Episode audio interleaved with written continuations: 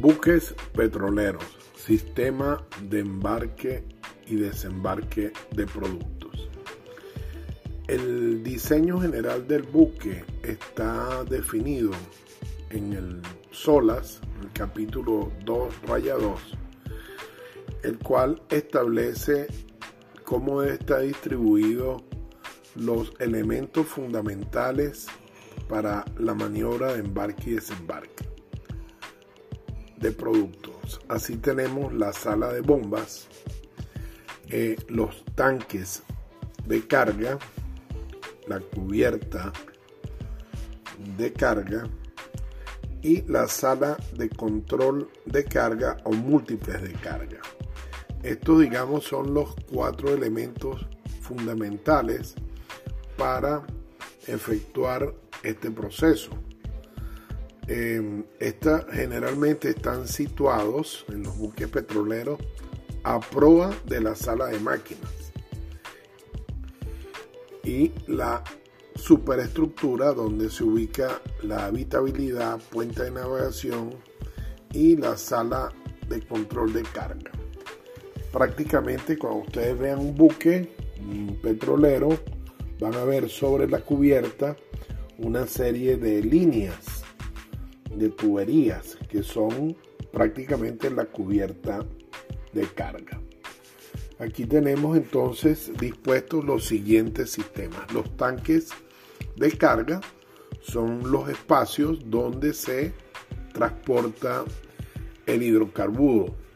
Estos tanques cuentan con una serie de equipos y alarmas para conocer el espacio vacío del tanque, la presión, el nivel del oxígeno, los gases de hidrocarburo y un sistema que permite la ventilación del tanque. Después tenemos el, la cubierta de carga. La cubierta de carga es una cubierta que está expuesta donde se encuentran una serie de líneas, diferentes colores, relacionadas o no con la carga. Podemos tener las siguientes líneas, las líneas de carga y descarga. Estas son las tuberías que cruzan toda la cubierta y se conectan a los tanques de carga. Estas líneas comunican las bombas, el manifold y los tanques de carga. El manifold de carga, ubicado en la cubierta, corresponde a una zona de válvulas que tienen conexión con todas las líneas de carga y descarga de los tanques. Luego tenemos las bombas de carga ubicadas encima de cada tanque y su función es descargar el producto de los tanques. Aquí también tenemos las líneas contra incendio que son tuberías que se reparten en la cubierta para circular el agua y la espuma como medio principal para extinguir un incendio de hidrocarburo. También las líneas de lavado de tanques, importante lo que es el lavado de tanques eh, en los buques petroleros, las líneas de calefacción, las líneas hidráulicas para el accionamiento de las máquinas de maniobra u otros servicios, las líneas de aire comprimido. Fíjense que esta cubierta de carga tiene pues toda una serie de líneas de prácticamente en esa cubierta para los servicios respectivos.